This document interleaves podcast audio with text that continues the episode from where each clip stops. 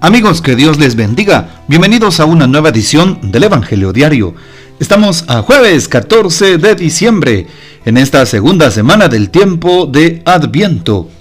Y para hoy recordamos y celebramos en la liturgia de la iglesia a San Juan de la Cruz, presbítero y doctor de la iglesia. San Juan de la Cruz. Este religioso carmelita español, a los 25 años, se encuentra con Santa Teresa de Jesús, que por ese entonces emprendía la reforma de la orden carmelita. Inmediatamente quiso volver a la observancia de la antigua regla, pero se encontró con la violenta resistencia de sus superiores. Lo único que lograron, lo único que lograron eh, aquellas dificultades fue sublimar su unión con Dios en las cumbres de la vida mística, de la cual dan testimonio sus escritos. Interesante aquella frase de San Juan de la Cruz, al final de nuestros días seremos evaluados en el amor. Así que a la luz de San Juan de la Cruz, preparemos siempre nuestro corazón, a través de la caridad, el perdón y la misericordia, para cuando nos toque llegar a la presencia de nuestro Señor. Hoy un saludo muy especial para toda la comunidad carmelitana que se encuentra en Guatemala y en el mundo entero. Pidamos pues la poderosa intercesión de San Juan de la Cruz, presbítero y doctor de la Iglesia. Para hoy, tomamos el texto bíblico del Evangelio según San Mateo, capítulo 11, versículos del 11 al 15. En aquel tiempo Jesús dijo a la gente, Yo les aseguro que no ha surgido entre los hijos de una mujer ninguno más grande que Juan el Bautista. Sin embargo, el más pequeño en el reino de los cielos es todavía más grande que él. Desde los días de Juan el Bautista hasta ahora, el reino de los cielos exige esfuerzo, y los esforzados lo conquistarán, porque todos los profetas y la ley profetizaron hasta Juan. Y si quieren creerlo, él es Elías, el que habría de venir, el que tenga oídos que oiga. Palabra del Señor, gloria a ti Señor Jesús. Bien, la importancia que tiene entonces escuchar la palabra para fortalecer el corazón.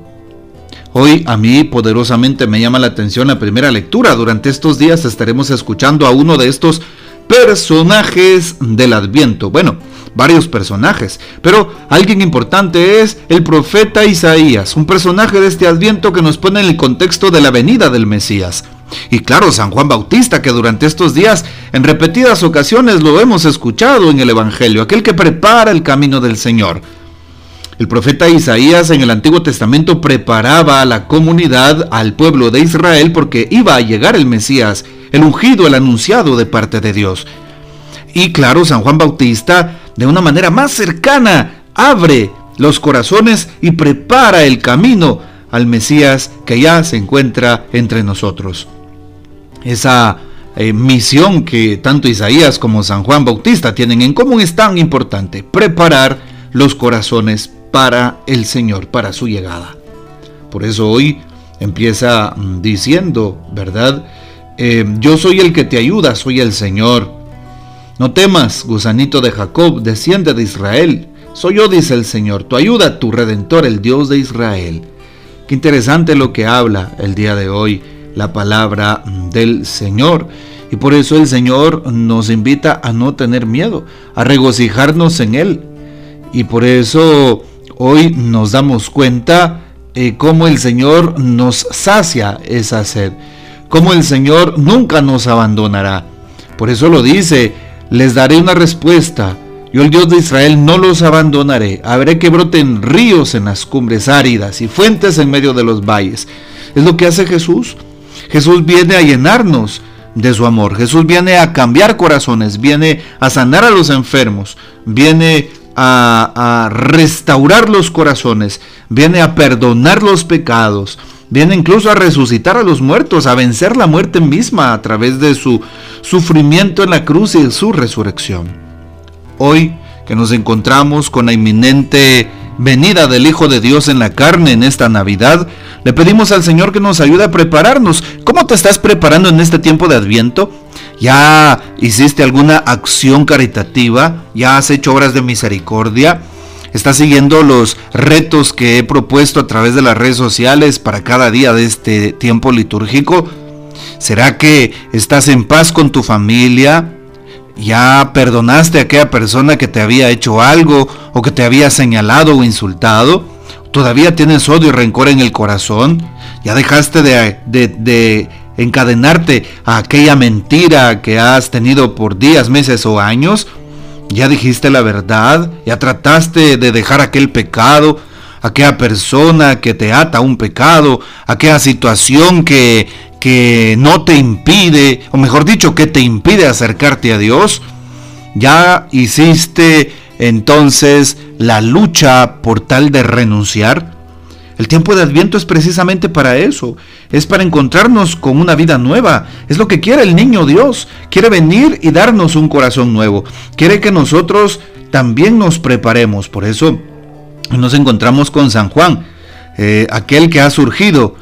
Y dice hoy el texto, entre los hijos de los hombres, ¿sí? No ha surgido nadie más grande que Juan el Bautista, ningún profeta más grande que él. ¿Por qué?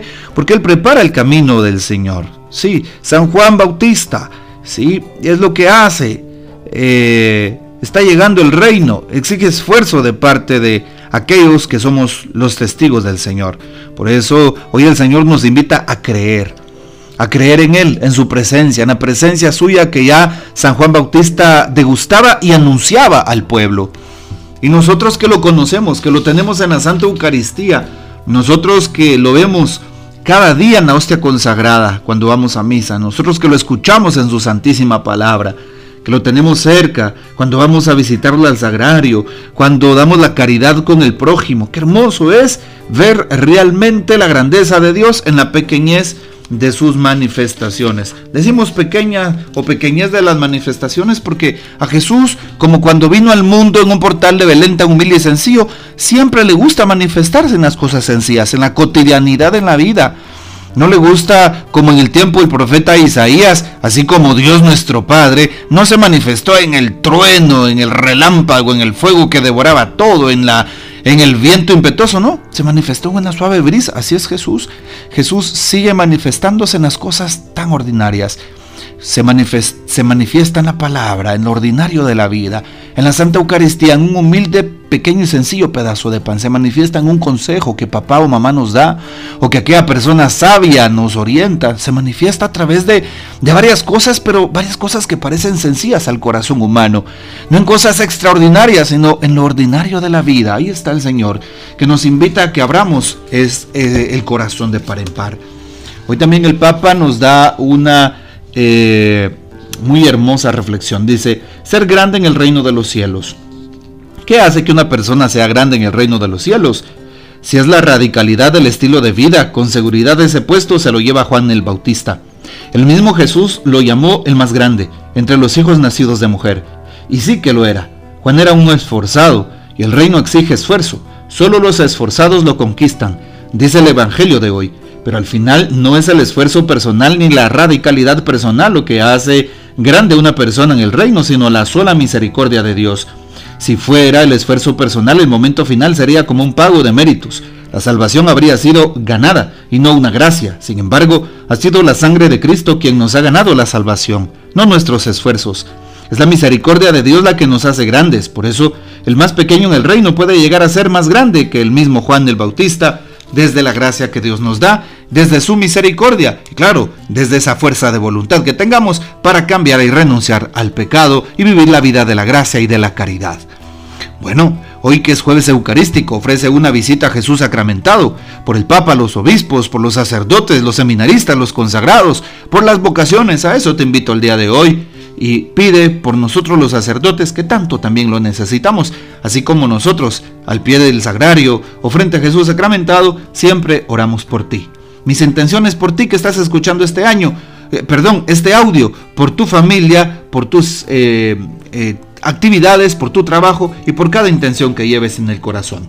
Que el Señor nos bendiga, que María Santísima nos guarde y que gocemos de la fiel custodia de San José.